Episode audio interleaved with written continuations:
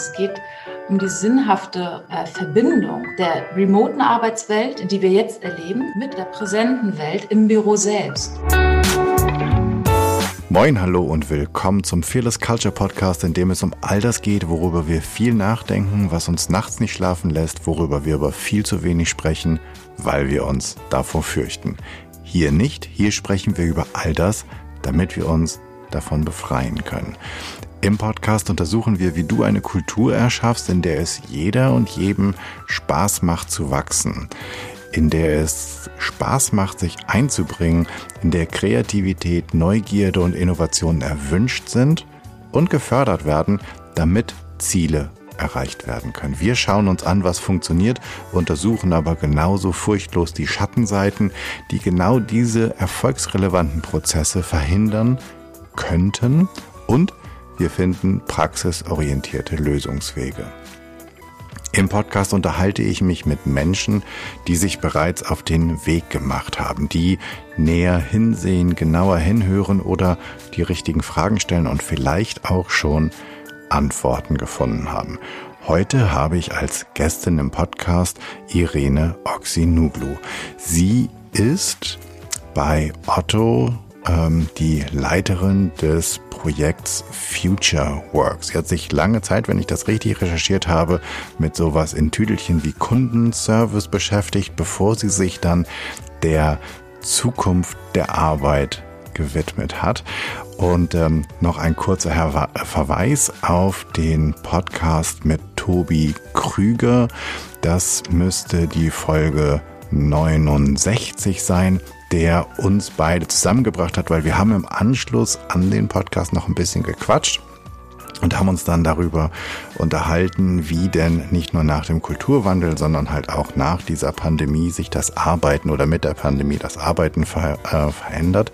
Und er hat gesagt, da musst du unbedingt mit Irene sprechen. Und heute bin ich ganz dankbar, dass ich das kann, dass ich ähm, Irene die Zeit dafür nimmt, für uns im Podcast zu sein. Ich sage herzlich willkommen, liebe Irene. Stell dich doch selbst unseren ZuhörerInnen noch einmal kurz vor. Ja, hallo Jan. Ich freue mich auch sehr, in deinem Podcast äh, sein zu dürfen und toll, dass äh, du das Thema aufgenommen hast. Ein spannendes Thema für uns alle und ja, ich habe die Ehre, zusammen mit einem crossfunktionalen Team bei Otto äh, gemeinsam die Zukunft der Arbeitswelt konkreter auszugestalten. Wir haben schon tatsächlich vor der Pandemie angefangen, uns viel rund um das Thema New Work zu beschäftigen und zu schauen, was New Work für uns bei Otto ganz konkret bedeuten mag. Haben auch schon viele Dinge ähm, auf den Weg gebracht. Und ja, dann kam Corona, damit die Pandemie, damit auch tatsächlich eine extreme Beschleunigung von neuen Arbeitsweisen, die wir, wie gesagt, in unsere Vor-Corona-Konzepte schon bedacht haben. Und das ist eigentlich jetzt sozusagen Kernaufgabe des Future Work Teams, dass wir uns damit beschäftigen, was das jetzt eigentlich für die Zukunft bedeutet, welche Elemente wir aus der Vor-Corona-Zeit mitnehmen, beibehalten wollen und was wir aus dem positiv Gelernten in der Jetzt-Pandemie-Phase im Kontext der Arbeitswelt weiterentwickeln wollen. Mhm. Wenn wir mit der Frage nach einer Fearless Culture, also was bedeutet für dich eine Kultur, die, in der es wenig Furcht gibt? Ich sage, ne, Fearless ist weniger, nicht gar keine. Und gerade auch vor dem Hintergrund ähm, einer Pandemie, eines sozusagen eines, eines ja eines erzwungenen Schubses in ganz viele Themen, Digitalisierung, Homeoffice, äh, Social Distancing, all das für den Arbeitsplatz. Was, was fällt dir da zum Thema Furchtlosigkeit in einer Kultur ein? Wie muss die sein? Wie ist sie bei euch? Was würdest du dir darüber hinaus noch wünschen? Also ganz spontan äh, und ganz klar ausprobieren. Also eine neugierige und auch positive Probiermentalität sozusagen, keine Angst davor zu haben, neue Dinge für sich zu entdecken und im wahrsten Sinne des Wortes auszuprobieren. Natürlich gerade in Bezug auf neue Arbeitsweisen. Es gibt so viel an neuen Technologien, an, an Tools, äh, an, an neuen Kommunikationswegen. und sich da eben den Mut zu haben, mit zu beschäftigen, aber auch keine Angst davor zu haben, dazu zu stehen, wenn man unsicher ist, wenn man vielleicht nicht weiß, wie irgendetwas funktioniert, ähm, es auszusprechen und dann eben gemeinsam mit Kollegen ähm, ja, zu üben und zu schauen, wie man da für sich einen Weg und eine Lösung findet. Mhm. Das fällt mir als allererstes ein. Ja. Da hast du ja ähm, theoretisch reichen die Stichpunkte schon alle aus, um den ganzen Podcast zu füllen. Ja. Ähm, wie stellt ihr denn dieses Ausprobieren sicher? Also, dass die Leute ausprobieren und wie stellt ihr vor allen Dingen auch sicher, dass sie Fragen dürfen, dass sie sich, also wie, wie schafft ihr diese Atmosphäre? Weißt du, weil es gibt ja, ich glaube, fast jeder und jeder kennt dieses, man war in einem Meeting, es hat irgendjemand oder in einem Vortrag, irgendjemand hat was erzählt, du hast das nicht verstanden, keiner sagt was und nachher beim Kaffee so, hast du das verstanden? Ich auch nicht, ja, schade. Oder so nach dem Motto, irgendjemand fragt und man denkt so, oh Gott sei Dank fragt man einer. Also wie stellt ihr das sicher, dass, das, dass ihr da, ja, weiß ich nicht, mutiger seid, freier seid? Also ich denke, das sind mehrere Elemente, die man sozusagen gleichzeitig auf den Weg bringen muss. Ähm, zum einen ist es einfach mal den, den, ja, das Aussprechen und den Rahmen geben. Also den Rahmen geben, indem man ausspricht, dass man genau diese Kultur haben möchte. Mhm. Und das auch, ich sag mal, von Führungskräften, von aber auch Vorständen fast schon legitimiert bekommt. Also dass die sich hinstellen einmal und auch ganz klar sagen, wir möchten eine, eine Mutkultur, eine Probiermentalität haben. Äh, traut euch, macht es. Also diesen Appellcharakter da eben einmal mit einbringen. Das ist so, so der übergeordnete Rahmen, den es braucht aus meiner Sicht und den wir eben auch haben. Äh, auch hier kann ich sehr gut, glaube ich, verweisen, auch wahrscheinlich auf den Podcast mit Tobias. Und auf der anderen Seite dann natürlich auch, äh, genau wie du es in deinem Beispiel gesagt hast, in Meetings, das auch sich trauen ähm, zu tun. Das eine ist es zu sagen und den Rahmen zu geben. Das mhm. andere ist aber auch vorbildlich voranzuschreiten. Und wenn einer mal den Anfang gemacht hat, kennt man das ja, dann trauen sich ja auch immer mehr nach. Dann hat man so einen automatischen Multiplikationseffekt. Und das ist das, worauf wir natürlich auch setzen und vor allem ganz viel darüber reden. Also das Transparentmachen von Beispielen diesbezüglich, Best Practices zu liefern. Ähm, wir haben Formate, ist auch ähm, ja, sehr bekannt, haben viele Unternehmen die sogenannten Fuck-Up-Nights, wo man eben auch darüber offen kommuniziert und spricht, ähm, wenn man Fehler gemacht hat. Also das ganze Thema Fehlerkultur an der Stelle eben auch kommunikationsfähig macht. Aber auch Best Practices im Sinne von dem internen Intranet. Also wo es äh, Blogbeiträge gibt, wenn jemand ähm, entsprechende Erfahrungen gemacht hat, darüber zu berichten und vor allem auch ähm, Aufklärung in dem Sinne zu leisten zu eben Dingen, die vielleicht nicht wirklich im ersten Schritt verstanden worden sind. Also ich merke das ganz stark jetzt in unserer Arbeit rund um Future Work. Wir nennen das tatsächlich Bullshit-Bingo vor dem Hintergrund, dass es so viele Begrifflichkeiten gibt, die ja auch total durcheinandergewürfelt werden. Ähm, und wir eben ganz klar diese Begrifflichkeiten definieren und damit auch ein gemeinsames Grundverständnis schaffen zu diesen Begrifflichkeiten, wie wir es eben auch bei Otto verstehen möchten. Mhm. Wo wir bei Bullshit-Bingo sind und mhm. Begrifflichkeiten. Ähm, wann ist dieses Projekt Future Work entwickelt worden? Was und was genau sozusagen ist der Plan dahinter? Also ähm, ist das, ich, ich, vermute einfach mal, das ist jetzt nicht sozusagen in der Pandemie, sondern schon einen Ticken länger.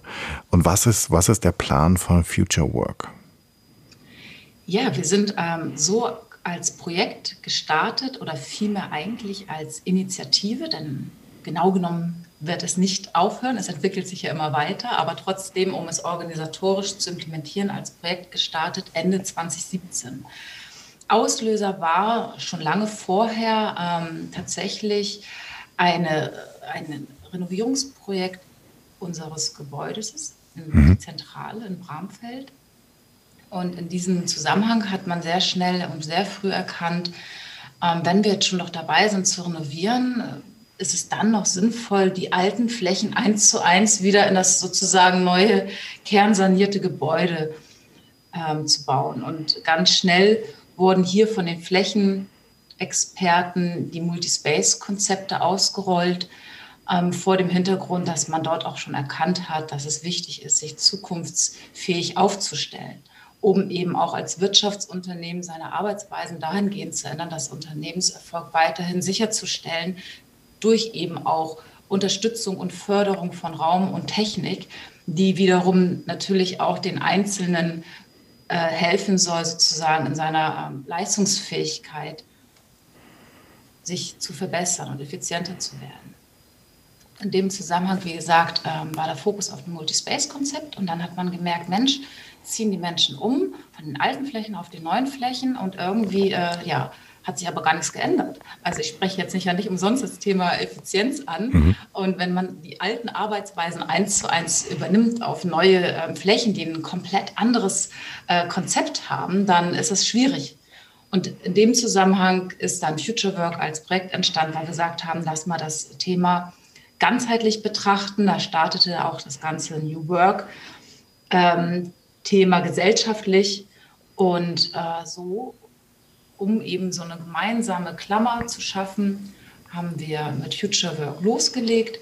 Äh, es ist ein crossfunktionales Team, weil wir eben auch die verschiedenen Perspektiven unter diese Klammer fassen. Also das heißt ganz klar ausgehend einmal von dem Raum, ähm, damit eben auch die Experten aus dem Flächenmanagement, aber auch natürlich die technologische Perspektive, damit die Experten aus unserer IT und vor allem aber auch die Perspektive ähm, aus dem Change-Team, aus der Organisationsentwicklung und aus der Kommunikation, um eben auch die gesamte Organisation dahingehend zu entwickeln, diese neuen Arbeitsweisen zu adaptieren. Okay, und so spannend. haben wir vor Corona mhm. eben losgelegt, A, äh, Multispace-Konzept, äh, was wir eben für die Flächen ausgerollt haben, aber auch Office 365, um eben auch technologisch zu unterstützen. Ähm, und wir verbinden mit Future Work eben das ja, orts- und geräteunabhängige Arbeiten zu fördern, idealerweise von überall eben auch auf alle Inhalte zugreifen zu können. Äh, und somit hatte das Thema mobiles Arbeiten auch schon vor Corona einen großen Schwerpunkt im Konzept von Future Work. Okay, spannend, dass das Ganze sozusagen aus der Architektur getrieben wurde mhm. und nicht die Architektur dann etwas ist, die sich, die sich anhängen muss. Das ist äh, vielleicht mal eine ganz neue Perspektive. Und jetzt habt ihr ja ähm, also du sagst, mobiles Arbeiten war für euch vorher schon ein Thema. Mobiles Arbeiten ist ja seit, ähm, ich weiß gar nicht genau, fast genau oder etwas mehr als einem Jahr, einem Jahr und ein paar Tagen sozusagen eigentlich das Thema für all die, die in Büros arbeiten. Also auch das, glaube ich, ist nochmal ganz wichtig zu sagen. Wir sprechen halt immer bei mobilen Arbeiten, Homeoffice und, und, und, immer nur über einen Teil der arbeitenden Menschen weil es natürlich ganz viele gibt, für die, ähm, die weder aus dem Homeoffice pflegen können, noch Straßen bauen können, noch Schienen bauen können, noch Eisenbahn oder Busse fahren. Also es ist, ich weiß nicht genau, wie groß der Anteil ist, aber wahrscheinlich eher der kleinere Anteil. Ähm, das war ja wahrscheinlich ein Riesenglück, dass ihr euch so früh damit beschäftigt habt. Spannend finde ich persönlich auch, dass ihr es Future Work und nicht dieses New Work genannt habt. Gab es da einen Grund? Wolltet ihr es einfach weitertreiben als New Work oder hattet ihr selbst den Begriff schon so über, dass ihr einen neuen finden musstet? Oder ähm äh, Jein, also klar, wir wollten uns auch von den ähm, Buzzword New Work an der Stelle auch gerne abgrenzen, um eben für, für unsere Otto-Kultur etwas Passendes zu finden, aber auch immer mit dem Hinweis darauf, dass es eine stetige Weiterentwicklung ist und dass es ganz, ganz wichtig ist, sich mit den zukünftigen Arbeitsweisen und Welten zu beschäftigen, um eben auch eine Organisation mitzuziehen in diese, in diese Veränderungslogik hinein. Mhm. Und so eben auch Future Work. Ähm, wenn wir über dieses Future Work und wir sprechen, wir versuchen mal, ob wir sozusagen mal äh, postpandemisch denken können. Ähm, weil irgendwie, ich finde es echt ermüdend. So. Ähm, so, so viel mal von meiner Seite zu diesem, zu diesem Pandemie-Thema. Ähm, mobiles Arbeiten, so wie wir es jetzt ja kennengelernt haben, also was früher immer so ganz toll aussah, nach dem Motto, oh, ich mache mal einen Tag im Homeoffice, dann sitze ich auf dem Balkon oder auf dem Garten und ich arbeite und ähm, fütter nebenbei die Eichhörnchen. Das ist sozusagen ein Teil, ein, ein Insider aus unserem äh, Vorgespräch. Oder ich mache mir einfach sozusagen, ich gehe es mal ein bisschen entspannter an, hat ja eine ganz neue Dimension bekommen, wo das Mobilarbeiten überhaupt nicht entspannt ist, weil da arbeiten plötzlich zwei in einem Homeoffice, das gar nicht dafür gemacht ist, ähm, fünf Tage lang Homeoffice zu sein. Manche dürfen dann zwischendrin auch noch gucken, dass sie die Kinder beschulen, inklusive all der Sorgen, die sie haben, vielleicht für ältere Familienmitglieder. Ähm, wie geht ihr bei eurer Vision von Future Work mit dieser Mehrfachbelastung an? Die fängt ja ganz, ganz praktisch an, dass die wenigsten Menschen einen anständigen Stuhl, einen anständigen Schreibtisch und anständige Lichtverhältnisse an ihrem Homeoffice haben, wenn sie eigentlich davon ausgehen, ich gehe die meiste Zeit zur Arbeit. Genau, und jetzt, jetzt müssen wir wirklich differenzieren. Und es ist ganz, ganz wichtig an der Stelle zu verstehen, dass das, was wir jetzt erleben, absolut keine New Work-Rahmenbedingungen sind. Das ist erzwungen, zu Recht. Es geht hier um das Thema Gesundheitsschutz.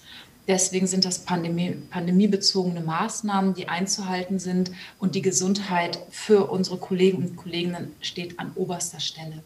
Hat aber nichts mit Future Work zu tun. Natürlich sind es Elemente, die wir im Vorwege aus dieser ähm, Future Work Logik getrieben haben, enthalten, nämlich das remote Arbeiten, was eben auch unter mobiles Arbeiten zu verstehen ist und was wir auch zukünftig weiterentwickeln werden soll aber nicht heißen, dass es jetzt everywhere work ist im Sinne von, ich kann ähm, arbeiten da, wo ich will und ich suche mir das äh, entsprechend aus, wie es für mich am besten passt. Das ist immer so ein, so ein Missverständnis in dem Zusammenhang, der, was mir zurzeit ähm, häufiger begegnet. Und mhm. zwar will ich das einmal kurz auflösen. Es geht um die sinnhafte und natürlich auch gesunde äh, Verbindung der remoten Arbeitswelt, die wir jetzt erleben, also Elemente aus dieser, mit, und jetzt mal wieder zukünftig gedacht, wir gehen davon aus, wir sind alle geimpft und wir können auch wieder in das normale Büro zurückkehren, mit also der präsenten Welt im Büro selbst. Und wir erfahren ja selber jetzt gerade alle, ähm, welche Dinge im Remote Working sehr gut laufen, welche Dinge aber auch nicht so schön sind. Gerade dieses sich nicht persönlich treffen für Kreativprozesse oder für strategische Entscheidungen, wo es ganz wichtig ist, dass man den gesamten Menschen im Raum erlebt als Person, wo man ähm, Mimikresonanzen und Körpersprache äh, viel besser auch erleben und sehen kann. Das sind, äh, wo man auch feiern kann zusammen. Ne? Wir wissen es mhm. doch alle auch aus eigener Erfahrung, wie schön können Konzerte sein, die man live erlebt. Da ist eine da ist Stimmung im Raum, eine Vibration, die man richtig spürt. Das kriegen wir so im Fernsehen eins zu eins nicht eins, also so, so übermittelt. Noch nicht wohlgemerkt. Und das ist genau der Punkt. Also für welche Themen wollen wir uns zukünftig wieder im Büro treffen? Da gibt es eine Reihe an Themen. Und für welche Themen ist es effizienter, sich eben ähm, auch weiterhin remote wiederum zusammenzuarbeiten? Und diese sinnhafte Verbindung, das ist für mich äh, die Kernaufgabe, um die es jetzt geht, wenn wir uns um Fragestellungen kümmern, wie sieht die Arbeitswelt post-Pandemie aus. Natürlich ist es auch abhängig dann vom Unternehmen, vom ähm, Unternehmenszielen, also welches, welche Aufgabe konkret verfolgt das Unternehmen. Und wir verbinden das auch eben insgesamt in den Einklang zu bringen mit meinen persönlichen individuellen Bedürfnissen Du hast es angesprochen, habe ich eine Pflegesituation zu Hause beispielsweise, Vereinbarkeit, ähm, Berufen mit privaten Lebenssituationen auf der einen Seite, aber auch in Einklang eben mit dem Team und den Aufgabenprozessen. Denn am Ende des Tages befinden wir uns im Arbeitskontext. Mhm. Es geht um die Sicherung des Unternehmenserfolges, aber eben hierbei vom Menschen auszudenken, also den in den Mittelpunkt zu stellen und zu befähigen, dahingehend eigenverantwortlich für sich aus dieser Vielfalt von Arbeitsmöglichkeiten in Raum denkend und Raum weiterzufassen als nur das Büro und auch mögliche Standorte und Situationen außerhalb des Büros zu denken, dann eben auch die Technologie für sich zunutze zu machen, so wie sie mich in meinen Aufgabenprozessen unterstützt und mir das Leben im Beruf auch einfach macht. Und natürlich auch das sogenannte Mindset, sprich die Arbeitskultur, die wir dann brauchen, um auch den übergeordneten Rahmen zu geben, in denen ich eben dann individuell für mich gemeinsam mit meinem Team entsprechend die Regularien austariere, welche Themen mache ich jetzt, äh, bearbeite ich im Büro und welche eben von woanders. Und ich sage auch explizit von woanders, denn das ist das zweite Missverständnis, dass wir jetzt mobiles Arbeiten nur noch mit von zu Hause aus arbeiten assoziieren. Das wäre persönlich mein Ziel nicht. Mobiles Arbeiten ist für mich wirklich dann doch an der Stelle das Arbeiten von überall aus. Und ja, wenn es dann eben kreativ Tiefphase ist und ich persönlich kann gerade mein Konzept gut schreiben auf dem Balkon und es passt mir für diese halbe Stunde, warum nicht? Oder äh, im Park oder in einem Coworking Place etc. Da gibt es ja viele, viele Varianten und Möglichkeiten, die man da nutzen kann. Ähm, und ja, wichtig ist natürlich dann die Aufschlauung äh, zum ganzen Thema auch Ergonomie und Gesundheit und das auch für das mobile Arbeiten, also im sogenannten Mobile Office, sage ich jetzt mal. Und klar, es ist wichtig, sich hier auch wirklich für die Zukunft bewusst zu machen, äh, habe ich denn überhaupt, also welche Möglichkeiten habe ich denn, dieses mobile Arbeiten zu pflegen, zu nutzen? Und das meinte ich mit, man muss sich selbst hinterfragen, was passt denn zu mir und eben auch zu der Aufgabe, die ich zu tätigen habe. Mhm. Ne, das hat ja ähm, also gerade dieses, dieses gesunde Arbeiten, das ist ja zum einen das körperlich gesunde Arbeiten, ähm, wo viele Unternehmen ja schon darauf achten, dass es vernünftige Arbeitsplätze gibt und das, was ich, Bildschirme, ob Licht oder ähm, Schreibtische, die höhenverstellbar sind. Das ist ja all das, was ich auch postpandemisch ähm, nicht unbedingt bei jemandem zu Hause auf dem Balkon habe. Das heißt, der lungert da eventuell drei Tage lang und kommt irgendwann mit einem Hexenschuss nach Hause, weil er, weil er die ganze Zeit schief gelegen hat. Ähm, und dann gibt es ja, ich habe ein bisschen übertrieben, nach drei Tagen kriegst du keinen Hexenschuss, ich weiß. Ähm, aber trotzdem ist das etwas, was, was langfristig ja nicht unbedingt gesundheitsfördernd ist, was er da sozusagen in seiner Fehlstellung eventuell tut.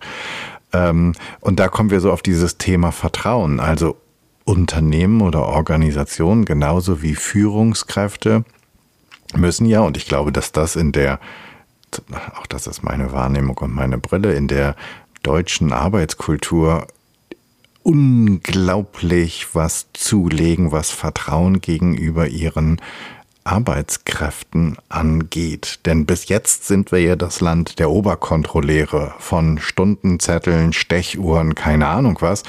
Und auf einmal muss ich nicht nur vertrauen, dass ähm, wenn ich dann sage, Irene, acht's aber drauf, dass du dich ein bisschen bewegst und nicht wieder zwölf Stunden am Arbeitsplatz sitzt und dann noch auf deinem komischen ähm, harten Stuhl, dass du's tust, sondern ich muss auch darauf vertrauen, dass wenn ich sage, du und heute übrigens acht Stunden, ja, ich will nicht so spät wieder eine E-Mail kriegen, ähm, dass du auch auf deine Arbeitszeit guckst. Also auf einmal ist ja ganz viel, was vielleicht viele Mitarbeitende noch gar nicht so mitbekommen haben, auch an Kontrolle, die die Organisation oder die Führungskraft hatte, die für dein Wohl war, das, das fällt raus. Du musst jetzt einfach vertrauen, dass ich mich kümmere.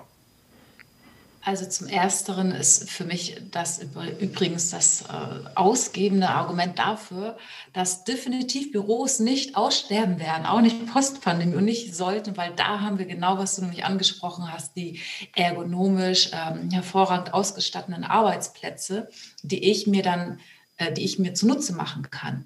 Und mobiles Arbeiten bleibt darüber hinaus ein freiwilliges Angebot und es ist meine Entscheidung, es anzunehmen oder nicht. Wie gesagt, ich kann es ja nur wiederholen, eben im Einklang mit den Team- und Aufgabenprozessen.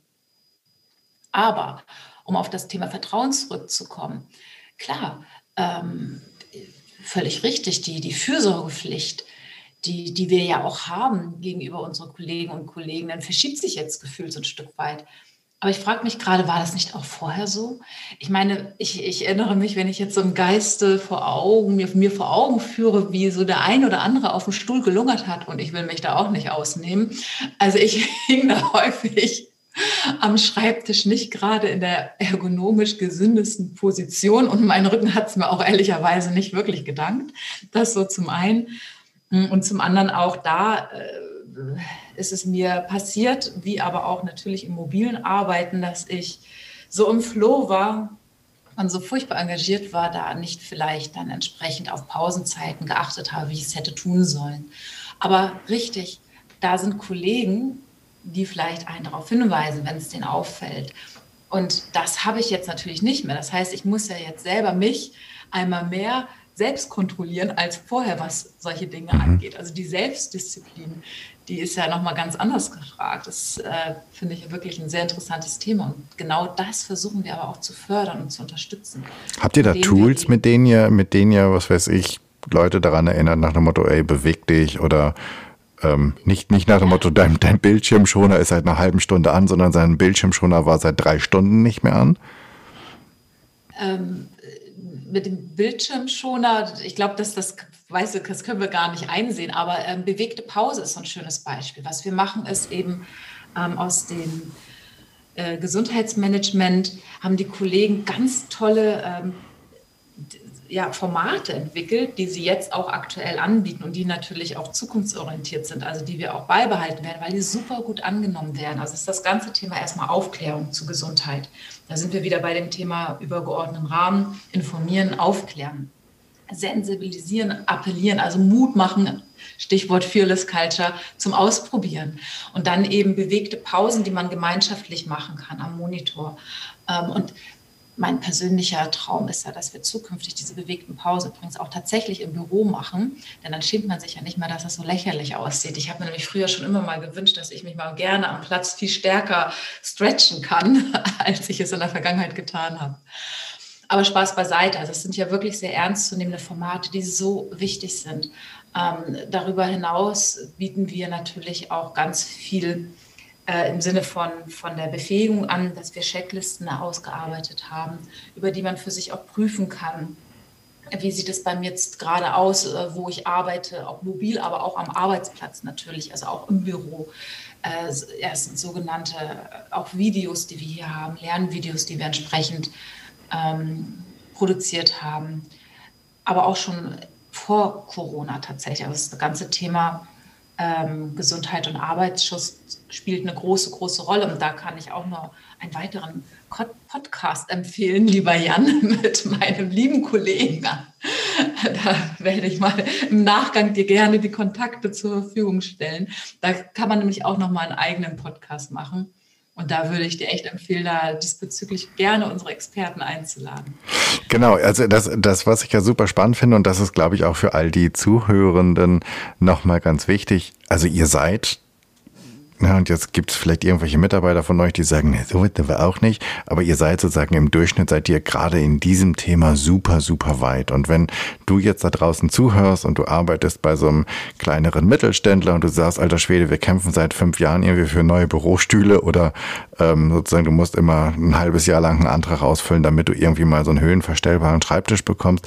Das muss natürlich auch etwas sein, was irgendwie im Rahmen der Arbeit und des Organ und, und der Organisation halt auch einen Stellenwert bekommt. Und ich glaube, dafür, wenn es auch ganz, ganz vieles Schlechtes in dieser Pandemie gibt, dafür ist sie riesengroß, damit halt auch Organisationen merken, wie wichtig das Wohl der Mitarbeitenden ist. Und damit sie nicht irgendwann wie ein Schluck Wasser in der Kurve hängen oder ähm, in die nächste Depression oder in den Burnout rutschen. Das ist das eine. Und das andere ist, ähm, um auch nochmal äh, richtig, also Richtung Future Work zu denken, vor allem auch gesellschaftlich der Stellenwert des, der Digitalisierung.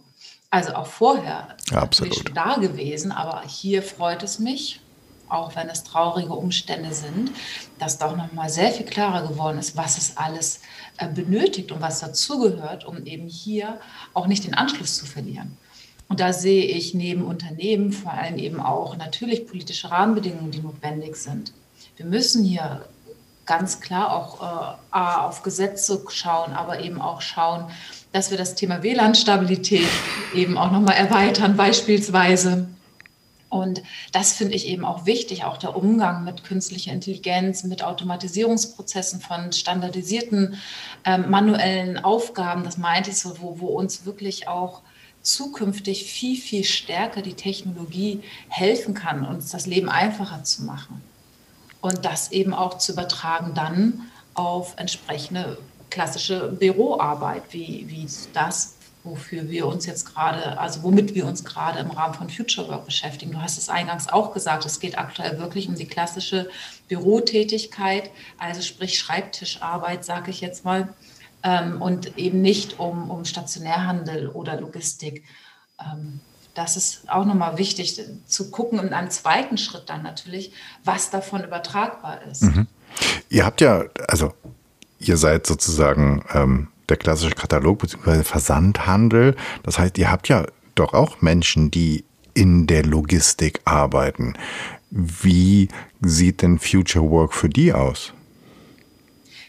Wie ich gerade sagte, das wäre dann der zweite Schritt, zu schauen, was eben übertragbar ist. Und nichtsdestotrotz gibt es ja auch einen Rahmen ähm, dort entsprechende Bürotätigkeiten, wo man das adaptieren kann von den Konzepten. Also wir schauen jetzt gerade eben für Otto, aber ähm, es gibt ja auch, Otto ist ein großer Konzern, die Otto Group, ähm, wo auch viele, viele Firmen ähm, sich mit genau den gleichen Themen beschäftigen. Und wir sind da sehr ähm, intensiv in einem Austausch, in einer Community, wo wir uns entsprechend die Konzepte auch gegenseitig zur Verfügung stellen. Mhm. Dann schaut natürlich auch jedes jede Firma individuell für sich, was in ihren Arbeitskontext passt, aber was eben auch in ihre Arbeitskultur äh, wie genau und konkret reinpasst. Bei Rahmenbedingungen habe ich noch eine Frage, die ähm, ich weiß ja nicht genau in welcher Episode, aber die zumindest auch schon mal Thema war. Bis jetzt schließen wir ja immer noch Arbeitsverträge auf, also über Zeit. Also ich sage, ich komme 30 Stunden zur Arbeit und dann kriege ich dafür, also pro Woche, und dafür kriege ich dann von dir Geld. So. Ähm, das ist ja mit diesem ganzen mobilen Arbeiten und dieser Vertrauensbasis, die es dann nachher im Future Work gibt, so ein bisschen obsolet, weil was passiert denn, wenn ich meine, wenn ich einfach mal fix bin? Und es gab ja schon immer die Fixen, die, die ruckzuck fertig waren. Die haben theoretisch weiß ich nicht, um 16 Uhr oder um 15 Uhr ihren Tag geschafft gehabt ähm, und mussten dann trotzdem irgendwie sitzen bleiben, weil sie, also dann haben sie entweder mehr gemacht oder sie haben einfach gedacht, okay, dann mache ich jetzt halt ein bisschen langsamer. Ich habe ja keine Lust, die ganze Zeit den Job für Peter mitzumachen. Ähm, die sind ja heute eigentlich ganz glücklich, weil sie mittwochs mit ihrer Woche fertig sind. Echt? Ist das so?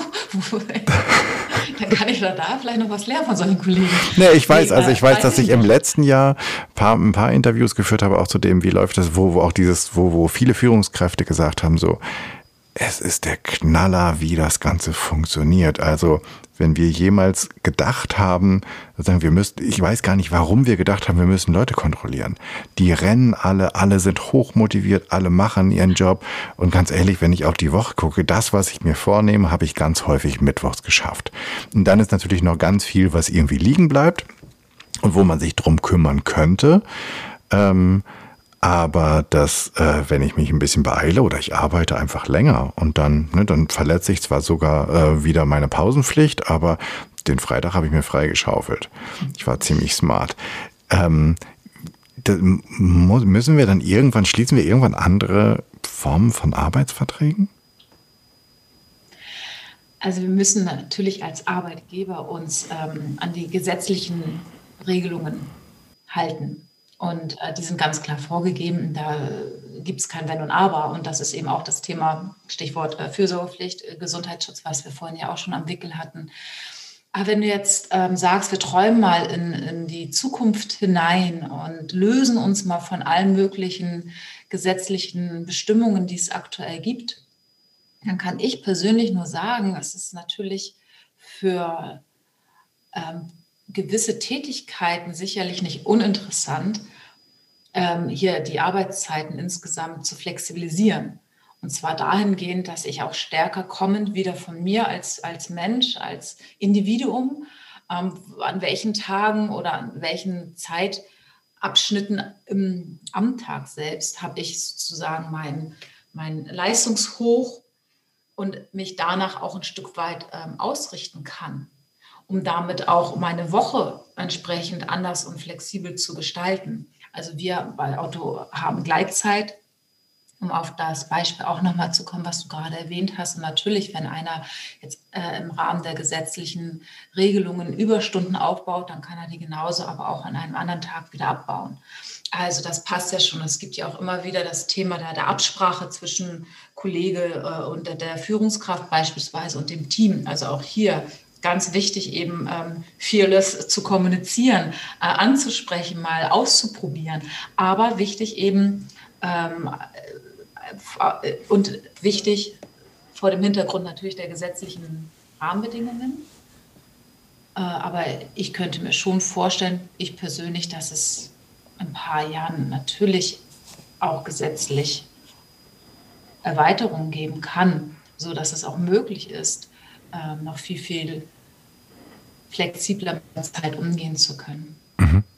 Nee, ich, ich denke ganz einfach so, also ich, ich persönlich kenne das ja, dass ich als ähm, Selbstständiger, als Berater, was ich einen Auftrag kriege. Ne? Du sagst, hey Jan, entwickel mir einfach mal ähm, ein Coaching-Programm für meine Führungskräfte ähm, und das soll dann, keine Ahnung, drei Monate später, ähm, du entwickelst die Formate und sagst, wann du es durchführst und wie du es durchführst. Ich sage, alles klar. Wir einigen uns ja quasi über den Rahmenvertrag. Ähm, und du rufst mich an und sagst, sag mal, wie sieht's denn aus? Ich will mal zwischendurch. Und ich sag, du, prima. Und du sagst, was rauscht denn da im Hintergrund? Ich sag, du, das ist das Mittelmeer. Ähm, das geht ja, weil wir haben uns darüber, also ich, ich liefere dir am, am Ende etwas ab, worüber wir uns geeinigt haben. Und theoretisch könnte es ja irgendwann mal in einer schönen ähm, Future Work Welt so etwas geben, dass mit Mitarbeitenden, dass es einen Rahmen gibt. Ja, du arbeitest für uns so.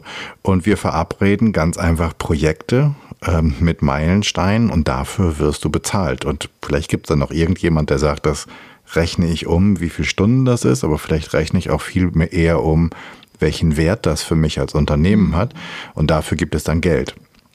Das würde natürlich auf ganz vielen Seiten ein ziemlich weiteres Umdenken erfordern. Aber ist das kompletter Nonsens, was ich jetzt gerade gesponnen habe, oder gibt es Szenarien, die in die Richtung gehen? Aus meiner Sicht nicht. Und es gilt genau solche Szenarien jetzt eben auch zu überprüfen, äh, um zu schauen, ob es eben Möglichkeiten gibt, ob es passend ist. Und das kann ich ja auch immer nur wiederholen für die jeweilige Unternehmenskultur, äh, für den Output. Generierung sozusagen des Unternehmens ähm, und zu den entsprechenden Teamprozessen. Und auch wir schauen uns solche Szenarien konkret an und spielen die durch, um zu schauen, eben, was es für uns bedeutet und was wir wollen. Sind wir aber auch mittendrin. Also da gibt es jetzt noch gar keine belastbare Aussage zu. Gibt es da, ähm, weißt du das, wird da, wird da wissenschaftlich zu geforscht? Also gibt es da Universitäten oder Forschungseinrichtungen, seid ihr da in Forschungsprojekten involviert, die versuchen, sowas zu evaluieren? Also im, im Sinne von Agilität testen oder sowas? Also wir haben selber tatsächlich im Rahmen von Future Work zum einen letztes Jahr eine große Umfrage gemacht. Das heißt, wir haben alle unsere Kollegen und Kolleginnen bei Otto einfach mal auch gefragt, hey, ah, wie lebt ihr die aktuelle Situation und wie könnt ihr euch das zukünftig vorstellen? Äh, an welchen Tagen wollt ihr zurück ins Büro? Für welche Themen wollt ihr zurück ins Büro? Was fehlt euch noch an Tools, an Technik etc., also um da einfach auch eben ein Gesamtbild zu bekommen. Das haben wir gemacht gemeinsam mit dem Fraunhofer Institut, die eben auch im Rahmen der ganzen Arbeitswelt enorm viele Studien zur Verfügung stellen und auch immer weiterentwickeln.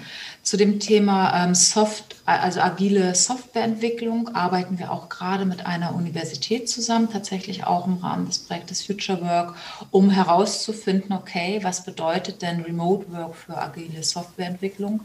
Werden wir da in irgendeiner Form ähm, produktiver? Äh, wo gibt es Vor- und Nachteile? Und so haben wir eben auch immer mit gemeinsam in Zusammenarbeit mit unterschiedlichen Universitäten kleinere Projekte, wo wir konkrete Fragestellungen eben auch wirklich versuchen, wissenschaftlich zu erforschen. Mhm. Ähm, Gibt es da Ergebnisse aus dieser Studie mit dem Fraunhofer Institut, über die du sprechen darfst? Auf jeden Fall. Also ich habe da, ich kann empfehlen, schaut gerne ähm, in den Newsroom von Otto rein. Da haben wir A, einen Podcast zu und es gibt dann eben auch ein paar Zahlen, die da entsprechend äh, kommuniziert worden sind. Mhm, so als, als, als kleiner äh, Teaser dafür, was ist für dich sozusagen der der, der, der positivste, der, der positive tiefste Aspekt dieser, ja. dieser Studie gewesen? Also am meisten hat mich tatsächlich gefreut, dass alle äh, Arbeitsthesen, die wir auch schon vor Corona haben, hatten und verfolgt haben, bestätigt worden sind tatsächlich. Und äh, unterm Strich sind alles diese gefühlten Wahrnehmungen einfach dadurch auch bewiesen worden. Also das, was wir spüren, ist, dass ähm, das mobile Arbeiten ja natürlich zukünftig auch einen mehr größeren Stellenwert bekommt. Klar, das hat aber auch die haben auch die Kollegen und Kolleginnen an der Stelle bestätigt.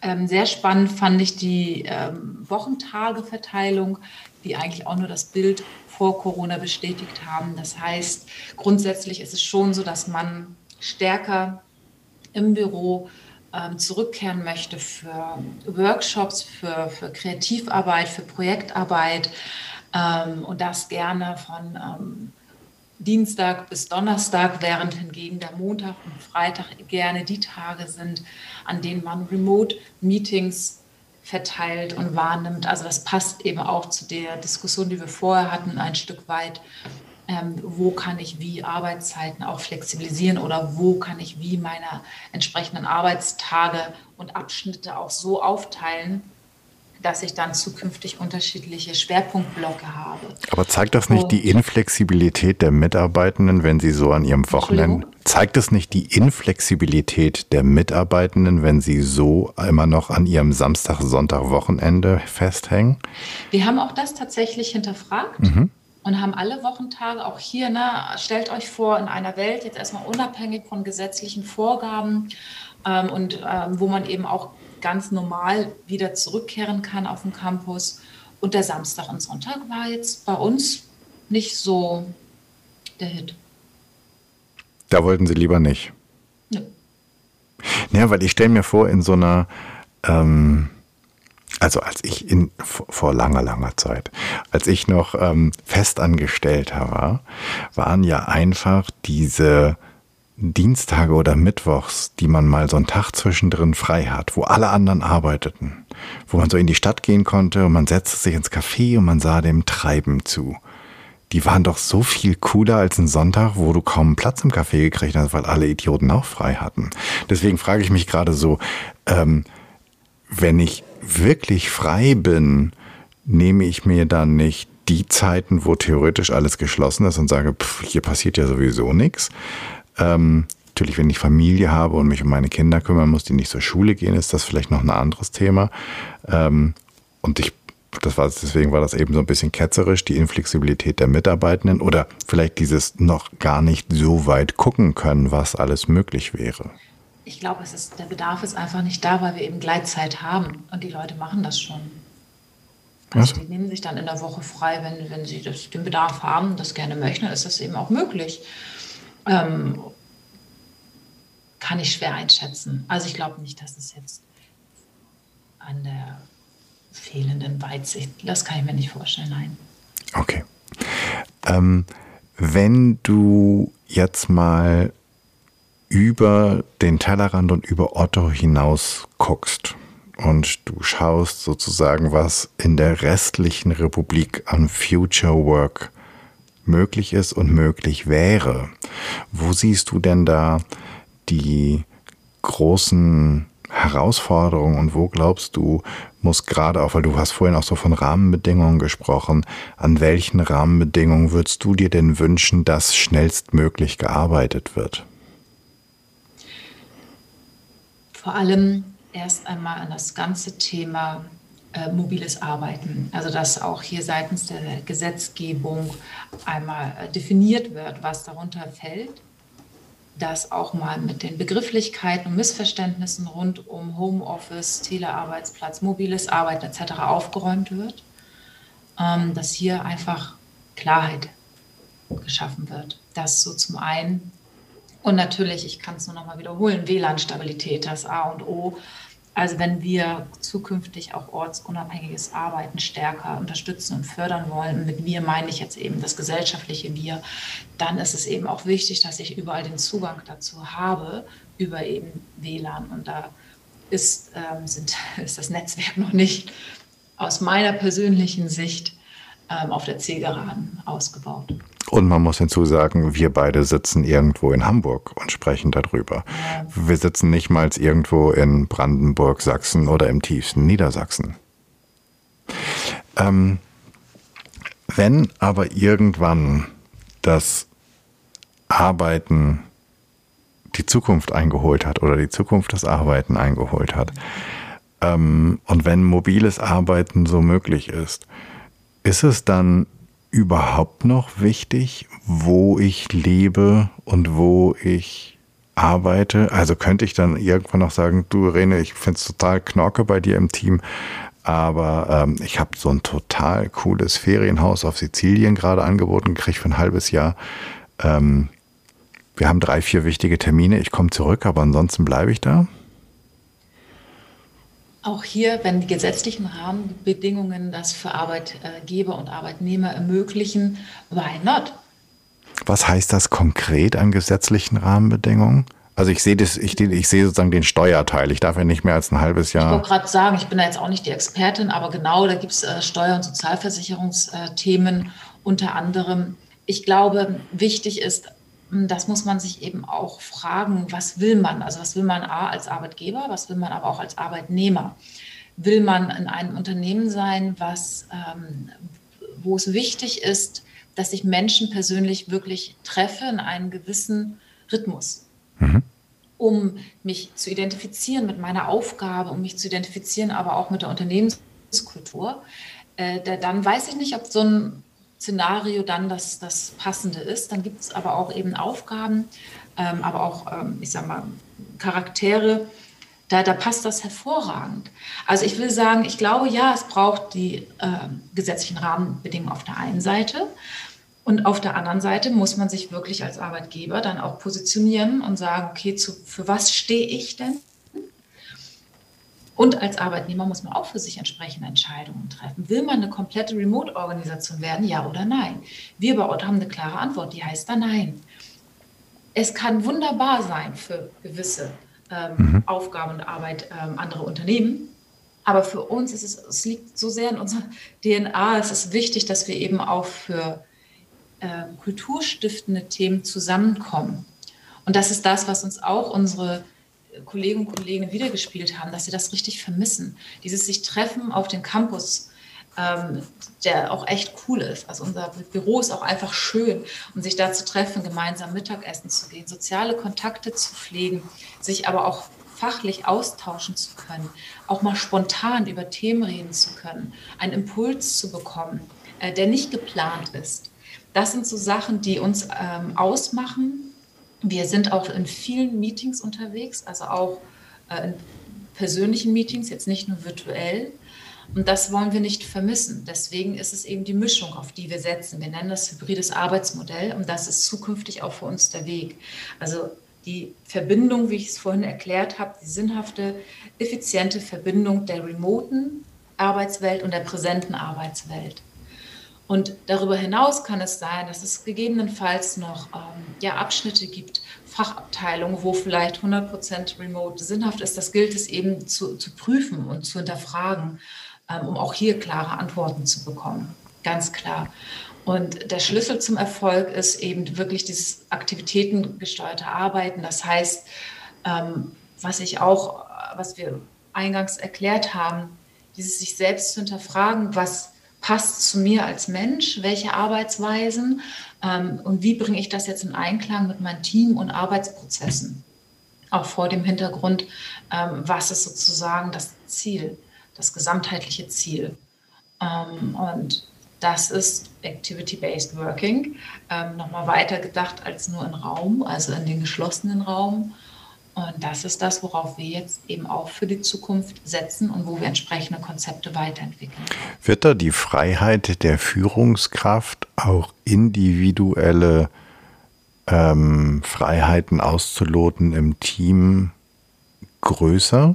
Also kann ich als Führungskraft sagen, also, ne, was weiß ich, wir haben irgendwie so ein, so ein Ziel nach dem Motto, im Unternehmen, in der Organisation sagen wir, äh, es gibt pro Monat im Quartal, keine Ahnung, x Tage, wo wir zusammenarbeiten wollen. Und dann wird das ja ähm, wahrscheinlich auch ein anderes Arbeiten als sonst sein. Also wir werden nicht alle an unserem Schreibtisch sitzen, sondern wir werden halt gemeinsam kulturstiftend ähm, arbeiten und dann könnte ich mir jetzt vorstellen, dass ich dann als Führungskraft aber die Freiheit habe und sage, ja, aber mir ist es wichtig, dass es, was ist ich, alle zwei Wochen ein Präsenzmeeting gibt, aber das kann im, im Ermessen der einzelnen Führungskraft liegen oder glaubst du, dass eine Organisation da fest sein sollte und dann sollte es sozusagen für alle gelten. Weil das ist ja, stelle ich mir vor, eine der Schwierigkeiten, ähm, die Buchhaltung theoretisch mit einer sicheren Leitung, ähm, die könnte prima auf Sizilien setzen und zum Jahresabschluss anreisen. Ähm, oder die, die ähm, Webentwickler oder sowas. Äh, diejenigen im Kundendienst oder in irgendwas anderes im Marketing, die sich viel häufiger zu Kreativprozessen treffen, eher nicht.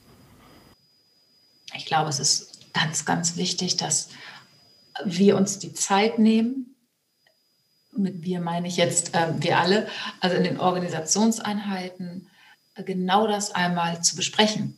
Und das ist natürlich ich kann es nur wiederholen, Activity-Based Working at its best, also wirklich abhängig von der jeweiligen Aufgabe ähm, und natürlich auch von den Teammitgliedern selbst. Und dann wird es bei dem einen Team eher passen, ähm, sich zweimal in der Woche persönlich zu bestimmten Themen äh, zu treffen und für andere Teams äh, dreimal.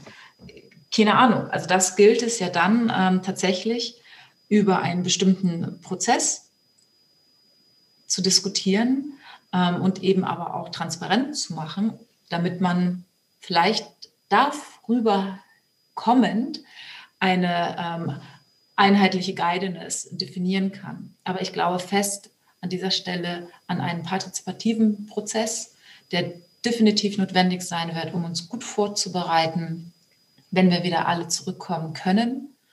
Ähm, Habt ihr schon eine Idee, wie der bei euch aussieht oder dieser partizipative Prozess? Ja, wir haben dazu auf jeden Fall schon Ideen, die jetzt auch gerade sich in Abstimmungsprozessen befinden. Okay. Da wird es spannend, dann irgendwann in den Fall. Newsroom also zu gucken. Sagen, to be continued. Ja. ja. Teil 2 kannst ja schon mal planen. Dann kann ich noch mehr berichten. Okay, das war ja quasi, ähm, ich nehme die Einladung gerne an für Teil 2. Wir gucken dann ob wir uns dann vielleicht mal in Real World sehen können, irgendwann, ja, genau, oder? Das wäre doch was. Ähm, bevor wir hier aber das Ganze ausklingen lassen, die Frage, wenn ich als Zuhörende, als Zuhörender jetzt denke, oh, mit der Irene würde ich auch gerne mal ähm, in Kontakt kommen. Ich würde gerne mehr wissen, wie ihr das macht, wo der Prozess steht. Du hast vorhin den Newsroom einmal angesprochen. Wie komme ich mit dir in Kontakt? Wo finde ich dich? Wo gibt es die ganzen Infos, damit wir was in die Shownotes packen können? Also tatsächlich kann ich wirklich nochmal ähm, den Newsroom von Otto empfehlen. Den findet ihr ganz normal via Internet. Da sind ganz, ganz viele Informationen zur Verfügung gestellt, aber auch natürlich über Social Media wie auch über LinkedIn. LinkedIn bin ich persönlich auch vertreten. Da kann man mich auch gerne ähm, direkt anschreiben, wenn man noch Fragen hat. Kommt. Oder als Kommentarfunktion, ja. ähm, wenn du es postest. Ja, fantastisch. Kommt auf jeden Fall in die Show Notes. Und dann bleibt ja die Frage, wenn ich eine Bühne baue und ich lade dich ein, vor 100 Menschen zu sprechen, worüber und vor wem möchtest du sprechen? Warum die Zahl 100, frage ich mich jetzt gerade. Ja, das finde ich ganz spannend, weil für viele ist die Zahl 100 nach dem Motto, wie 100 Leute? Und dann gibt es auch Leute so, wie nur 100 Leute. Ähm, also dass diese Dimension 100 hat unterschiedliche, oder die Zahl 100 hat unterschiedliche Dimensionen. Ich, also ich müsste gar nicht unbedingt zwingend auf der Bühne stehen. Ich glaube, viel spannender wäre mit diesen 100 Leuten ein Diskussionsforum zu eröffnen und vielleicht natürlich ein paar, wenn ich jetzt so überlege, vielleicht zum Beispiel den, den Nils Müller oder so mit dazu einzuladen. Das Wer ist, ist Nils Müller? Richtiger Futurist. der hat schon vor Jahren die, die, die Zukunft vorausgesagt. Also es sind ja so, so, sind ja so die Visionäre.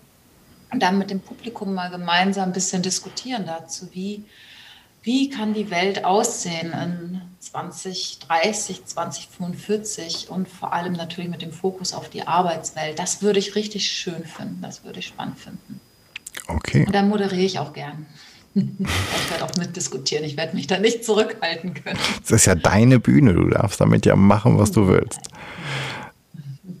Hast du einen Tipp für uns, was wir ähm, lesen, hören, sehen sollen? Gibt es ein Buch, ein Film, eine oh, Serie? Da fällt mir ganz äh, spontan ein Buch ein tatsächlich von der Vanessa Jobst Jürgens. Ah. Die hat vor kurzem ein Buch zu New Work rausgebracht auch am hinteren Teil mit vielen Interviews. Unter anderem bin ich auch interviewt worden, deswegen ähm, weiß ich es auch. Aber was mir so gefällt, ist eine, eine top wissenschaftliche ähm, Her- und Ableitung, wie man New Work eben in Unternehmen ähm, etablieren kann. Und mit ganz, ganz hervorragend, wie gesagt, hergeleiteten ähm, und auf ja, wissenschaftlichen Studien aufbauenden Erkenntnissen und Erklärungen, Tipps und Tricks. Okay, und wer mehr über Vanessa wissen will, der hört einfach Episode 32. Großartig. Ja. ja. Wo es ähm, nicht nur um New Work, sondern halt auch um äh, Gen Y und Gen Z gibt und die ja. Ähm, ja. Ähm, Generationskonflikte. Fantastisch. Vielen Dank für diesen weiteren Querlink, den du da ähm, schlägst.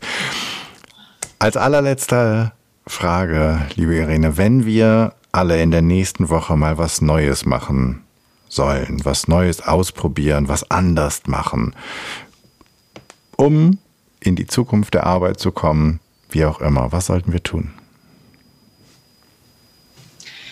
Überlegt euch eine digitale Kaffeepause im Gehen und zwar draußen außerhalb der eigenen vier Wände.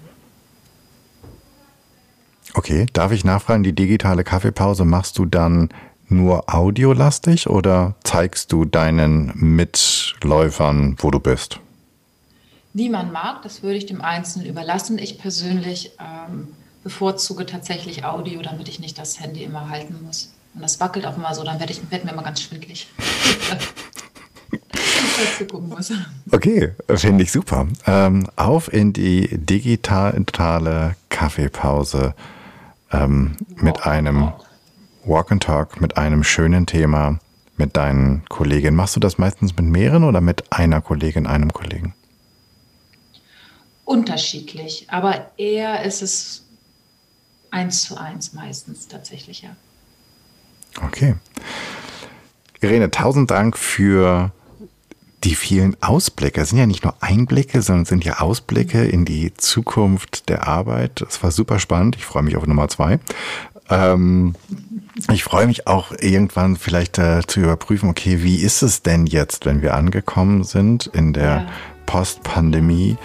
Ähm, wie ist es bei euch und wie ist es vielleicht ähm, in ganz, ganz allgemein in Deutschland oder in anderen Unternehmen, was wir kommen mit. Vielen, vielen Dank für die viele Zeit, die du uns gewidmet hast. Dankeschön.